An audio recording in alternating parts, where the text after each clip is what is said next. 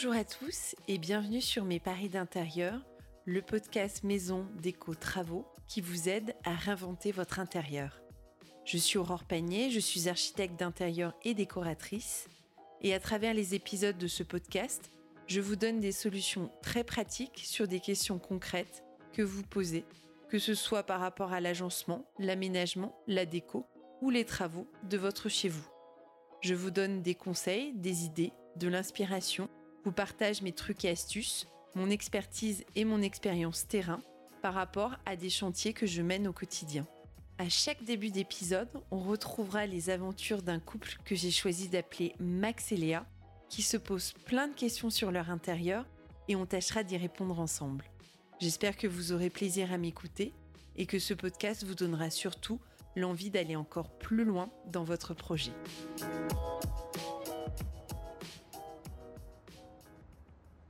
Vous savez, chez Max et Léa, quand on rentre dans leur appartement, alors ils ont un appartement avec une grande entrée qui mène sur un long couloir. Et bien leur entrée, elle est drôlement sombre. On a l'impression de pénétrer dans une grotte. Alors merci la torche du téléphone hein, pour retrouver ses clés le matin. Et c'est pas la seule pièce qui est mal éclairée chez eux. Dans leur cuisine, il y a tellement de spots alignés au plafond qu'on se croirait sur une piste d'atterrissage.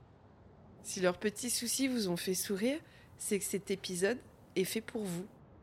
Aujourd'hui, on va parler de l'éclairage intérieur parce que c'est hyper important de savoir comment bien éclairer chaque pièce de son intérieur et ensuite chaque zone dans chaque pièce. L'éclairage, c'est un vrai critère de bien-être. Il y a beaucoup de choix sur le marché, de lampadaires, d'appliques, de plafonniers, de lampes à poser. On peut rapidement s'y perdre. Mais avant toute chose, il faut que je vous explique quelques notions fondamentales. L'erreur commune à bannir, c'est de mettre qu'une seule source de lumière dans une pièce. Pourquoi? Parce qu'une seule source de lumière, eh ben, ça écrase les objets, ça écrase les volumes et ça laisse certains recoins dans l'ombre. Donc en gros, ça va vraiment ruiner tous les efforts d'aménagement et de décoration que vous pourrez faire.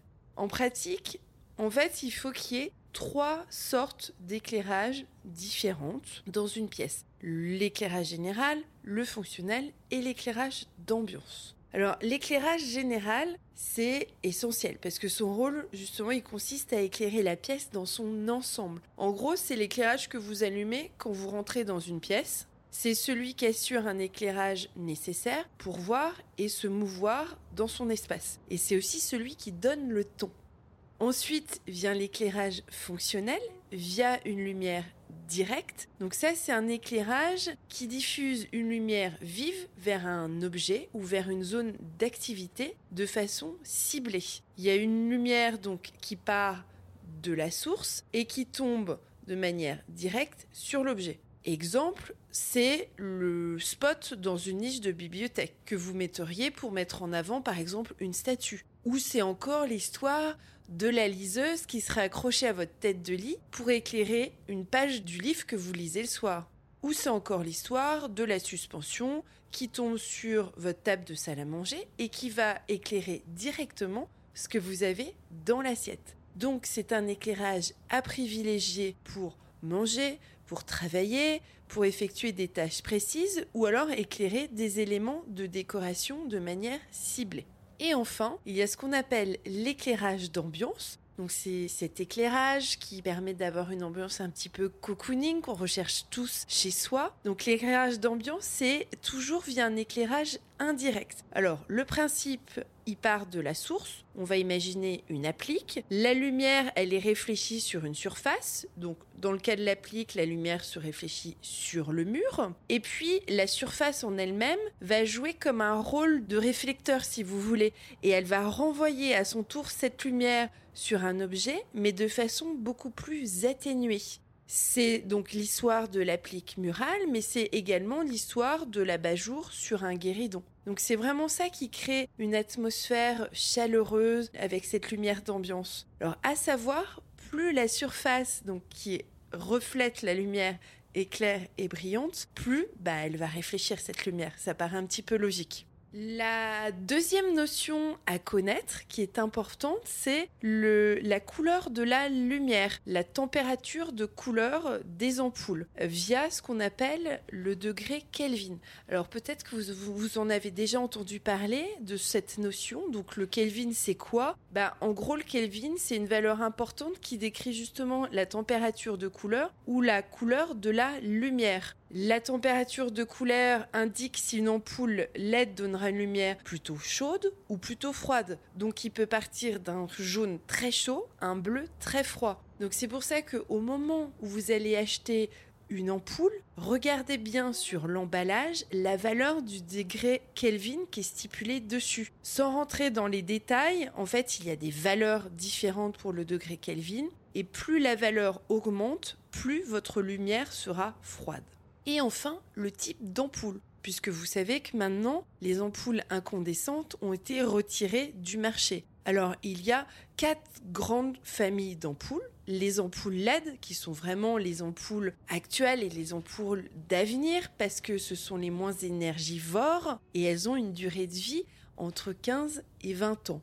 Ensuite, il y a les ampoules fluocompactes, qui sont aussi appelées ampoules basse consommation qui ont une durée de vie entre 6 et 12 ans. Alors leur problème, c'est qu'elles ont un allumage toujours assez progressif et que surtout, elles ne sont pas compatibles avec des variateurs de lumière. Et ensuite, il y a les ampoules halogènes éco, donc qui permettent d'avoir un beau rendu de la couleur, mais qui ont une durée de vie de 1 à 2 ans, et par contre qui sont compatibles avec les variateurs de lumière. Et enfin, tout ce qu'on appelle les ampoules décoratives, type les ampoules à filaments, les ampoules qu'on met à nu parce qu'elles sont tellement belles qu'on n'a pas besoin en fait d'avoir un plafonnier ou d'avoir un lustre qui les habille. Donc pour une ambiance un petit peu vintage, un petit peu rétro, ce sont les ampoules qui vont avoir une lumière très très chaude et qui vont créer cet esprit un petit peu de cocooning. Une fois qu'on connaît ces notions de base, on va passer en revue l'éclairage de chaque pièce. Alors s'il y a bien une règle à retenir, c'est que chaque espace de vie doit avoir sa lumière. On ne fait pas les mêmes activités bien évidemment dans une cuisine que dans une chambre. Donc retenez que le fil conducteur, c'est chaque pièce a sa lumière, chaque activité doit avoir sa propre luminosité.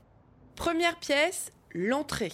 Et ça va bien aider Max et Léa. L'entrée, c'est le premier espace dans lequel on pénètre quand on rentre chez quelqu'un. L'entrée doit donner le ton. C'est à la fois un lieu de passage qui nécessite un bon éclairage et c'est également un lieu où on doit avoir une atmosphère un peu chaleureuse hein, pour que ça soit accueillant justement quand on a des invités qui arrivent. Alors, selon la superficie de l'entrée, hein, parce que bien évidemment, on peut avoir des toutes petites entrées, ou pas d'entrée du tout même, mais plutôt des entrées couloirs, euh, ou des grandes entrées façon entrée hall, et en fonction de votre hauteur sous plafond, vous pouvez opter pour une ou plusieurs suspensions au plafond ou des spots intégrés dans un faux plafond si vous en avez déjà un ou si vous souhaitez en faire réaliser. Pour un effet décoratif, vous pouvez également renforcer l'éclairage donc fonctionnel au niveau du plafond en mettant peut-être une applique au mur ou une petite lampe à poser qui serait posée sur une console que vous auriez à l'entrée. Moi, mon combo préféré, c'est avoir une jolie suspension parce que je trouve qu'une jolie suspension quand vous arrivez chez quelqu'un dans un lieu, bah, tout de suite, ça vous donne le ton. Et puis, une petite lampe à poser sur une console, ce que je trouve que c'est assez chaleureux. Et puis, cette petite lampe, bah, si vous avez une entrée qui donne un petit peu sur une pièce à vivre, vous pouvez la laisser allumer quand vous avez euh, des invités pour un dîner, ça crée toujours un aspect un petit peu euh, chaleureux. Ensuite, l'éclairage des couloirs et des escaliers. Dans les couloirs, on privilégiera euh, alors soit un faux plafond avec des spots, ou soit toute une série d'appliques avec un éclairage euh, faisceau descendant ou faisceau descendant et ascendant ça peut avoir un, vrai jeu de, lumière assez joli le soir. Moi, j'aime bien aussi, c'est de mettre des mini spots juste au-dessus des plaintes. Euh, ça permet, bah, par exemple, si vous avez euh, à traverser un couloir entre votre chambre et la salle de bain, les toilettes, la nuit, bah, de ne pas être aveuglé avec ces mini spots. C'est assez discret et ça crée un petit côté théâtral. Dans les escaliers, l'éclairage doit avant tout souligner bah, le relief des marches Donc pas de lumière aveuglante, mais plutôt des luminaires type euh, applique ou aussi des petits spots encastrés à la hauteur des marches.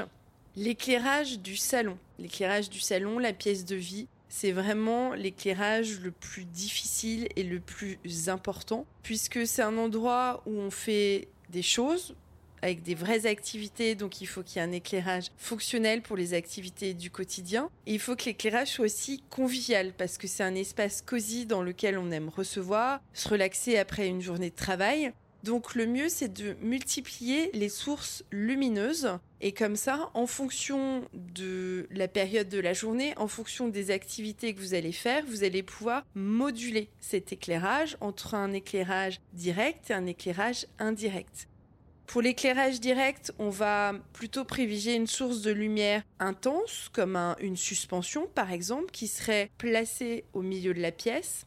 Je vois souvent l'erreur chez des clients d'avoir une suspension parce que c'était facile, parce que l'arrivée électrique était là, qu'ils n'ont pas fait de travaux et donc ils ont placé une suspension, mais la suspension n'éclaire rien en dessous. Donc elle est un peu dans le vide. Une suspension, c'est joli si elle éclaire quelque chose. Et généralement, dans un salon, elle éclaire le centre du salon qui est souvent la table basse avec les canapés tout autour. Si l'espace est grand, cet éclairage il pourrait être complété par d'autres types de lumière, lampadaire ou une lampe potence par exemple sur un mur. Des appliques peuvent également être installées à certains endroits pour mettre en valeur des volumes, des accessoires ou un meuble en particulier. Ensuite, on viendra peaufiner l'ambiance avec des petits points de lumière. Ça peut être une guirlande lumineuse, ça peut être une lampe de table, ça peut être une jolie lanterne au sol. Moi, j'aime beaucoup les lampes au sol. Près du coin lecture, on pourra mettre une lampe avec un abat-jour, donc qui pourra apporter une lumière qu'il faut pour lire. Et puis il y aura aussi cet aspect chaleureux vous pourrez du coup choisir le type d'éclairage en fonction du moment de la journée. En fin d'après-midi, les éclairages directs vous permettent bah, peut-être de faire faire les devoirs à vos enfants ou de bouquiner, tandis qu'à la nuit tombée, bah, vous pourrez vous détendre avec une ambiance un petit peu plus euh, lumineuse, plus douce, plus discrète, plus diffuse. Alors à savoir dans un salon, si vous avez des assises basses, des lampes de différentes hauteurs vont accentuer la verticalité de la pièce. On évite aussi hein, dans les pièces à vivre les luminaires fixes si jamais bah, demain vous souhaitez changer euh, un petit peu la configuration de votre espace. Les lumières fixes comme euh, les appliques ou je parlais de la fameuse suspension, bah, si demain vous revoyez complètement la configuration de votre pièce à vivre, bah, ils vont peut-être pas tomber au bon endroit. Donc peut-être privilégier plutôt des luminaires qui peuvent changer de disposition. Donc mes recos si je résume pour la pièce à vivre, multiplier les points lumineux. Pour créer une ambiance chaleureuse, diversifier les sources de lumière, diversifier la hauteur, la puissance. Moi, j'aime beaucoup les variateurs de lumière, dont deux pièces, la pièce à vivre et la chambre, parce que justement, ça permet de moduler l'intensité de la lumière en fonction des moments, quand vous êtes euh, soit à l'apéritif ou quand vous prenez le thé en fin de repas. Utilisez des éclairages également pour valoriser la déco. Mettez en valeur un tableau, un objet que vous aimez à l'aide d'un éclairage directionnel. Donc là, vous utiliserez plutôt un faisceau dirigé vers le bas liseuse, spot orientable, une lampe à pince. c'est une façon un peu de mettre en scène l'espace.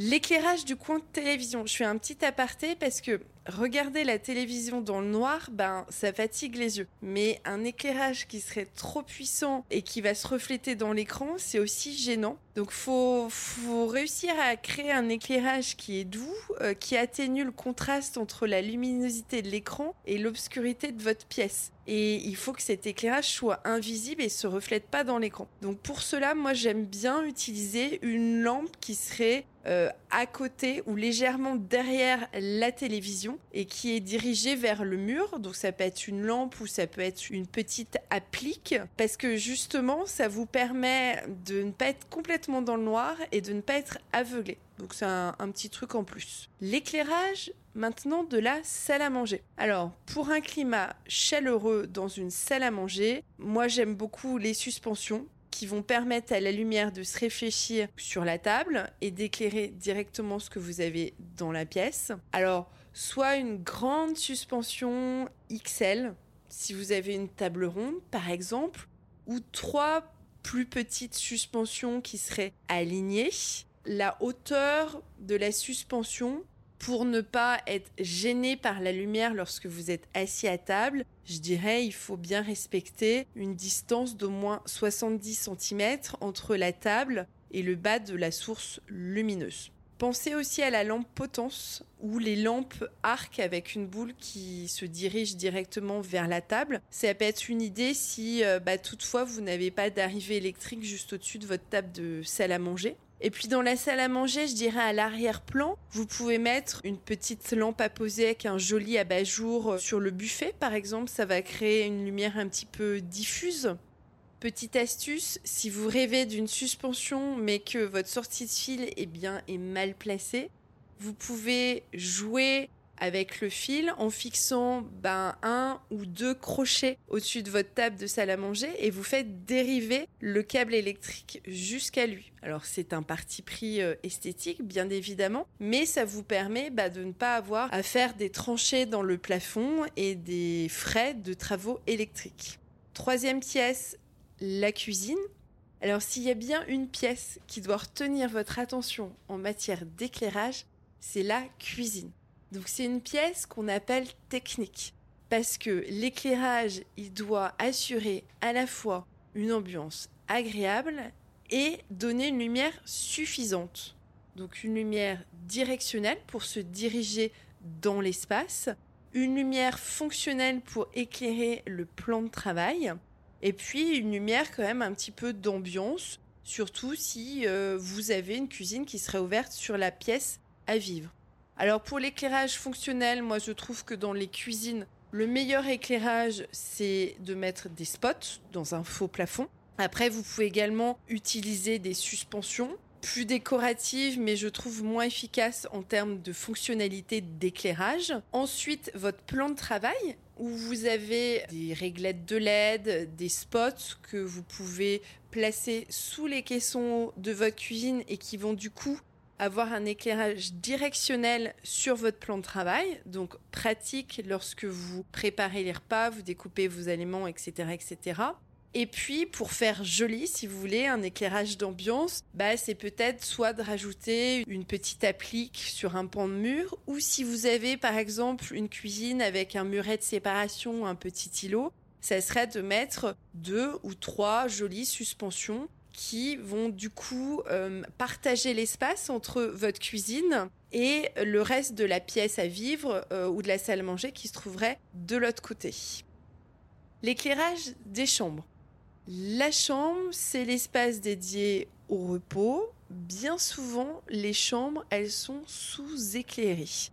Dans une chambre, on doit également avoir un éclairage fonctionnel et un éclairage beaucoup plus doux pour l'éclairage fonctionnel, parce qu'il faut que vous puissiez voir dans votre chambre pour vous déplacer dans l'espace. Et puis, euh, par exemple, pour vous habiller le matin, il faut que vous puissiez bien voir dans votre dressing tous les habits que vous avez.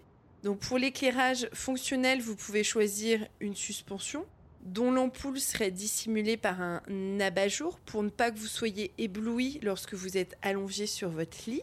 La puissance de ce luminaire doit être assez importante pour vous permettre d'y voir clair quand vous évoluez dans la pièce. Vous éviterez quand même, dans la mesure du possible, les éclairages blancs qui sont trop agressifs. Hein. Et toujours pour le côté fonctionnel, bah, un spot peut être posé par exemple devant votre placard pour justement vous éclairer uniquement la partie dressing le matin. Surtout si par exemple vous, avez, vous êtes à deux dans la chambre et que chacun ne se lève pas en même temps. Et côté ambiance à présent, donc on a généralement dans une chambre les lampes de chevet qui peuvent être des lampes à poser ou des liseuses qui sont plutôt accrochées en applique sur une tête de lit qui vous permet d'avoir un éclairage direct sur votre livre et de ne pas embêter votre partenaire de lit si jamais il y en a un des deux qui veut lire et l'autre qui veut dormir. Et puis ce qui est très théâtral et ce que j'aime beaucoup, c'est les suspensions qui descendent du plafond et qui euh, sont utilisées pour éclairer chaque côté du lit, donc chaque chevet des personnes.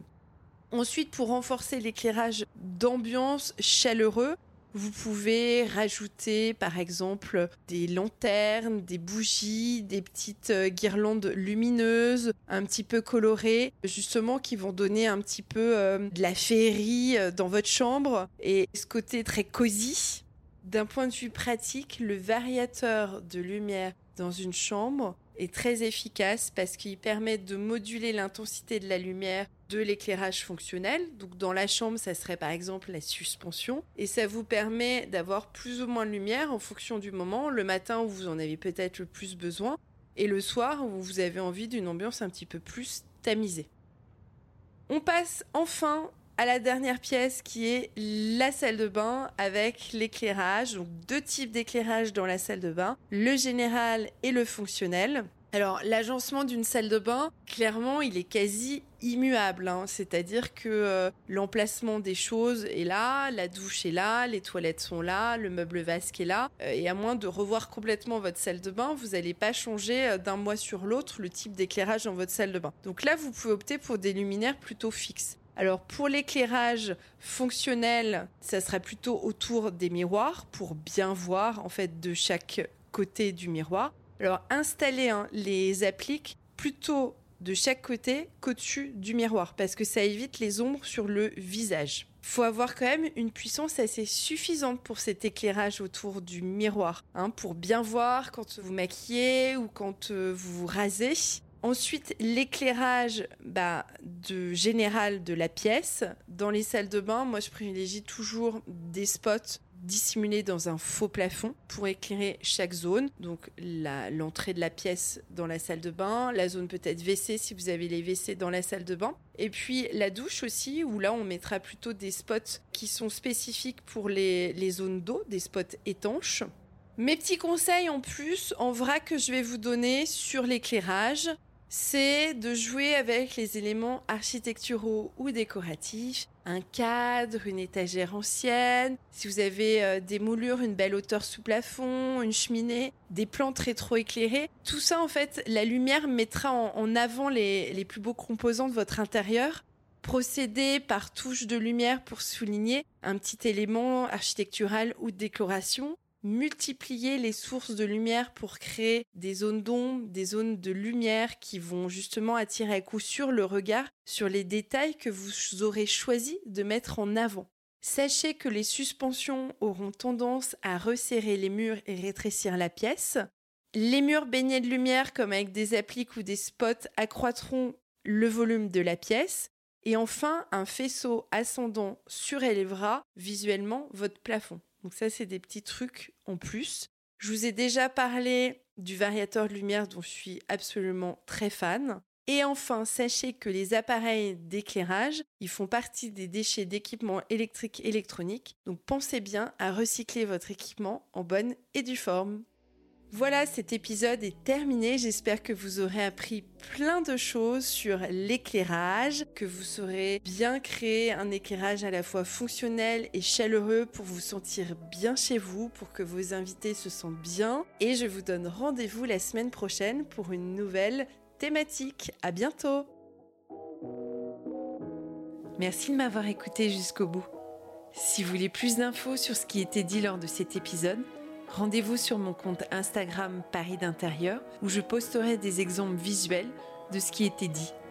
Si vous avez envie que j'aborde une thématique particulière lors d'un prochain épisode, mettez-moi un commentaire ou contactez-moi sur mon Instagram, Facebook ou site parisdintérieur.fr. Si le podcast vous a plu, n'hésitez pas à le liker, le partager tout autour de vous et surtout me mettre 5 étoiles sur Apple Podcasts ou iTunes car c'est la meilleure manière de soutenir mon travail et de le faire grandir. Rendez-vous au prochain épisode de mes paris d'intérieur et d'ici là, prenez soin de vous et de votre intérieur.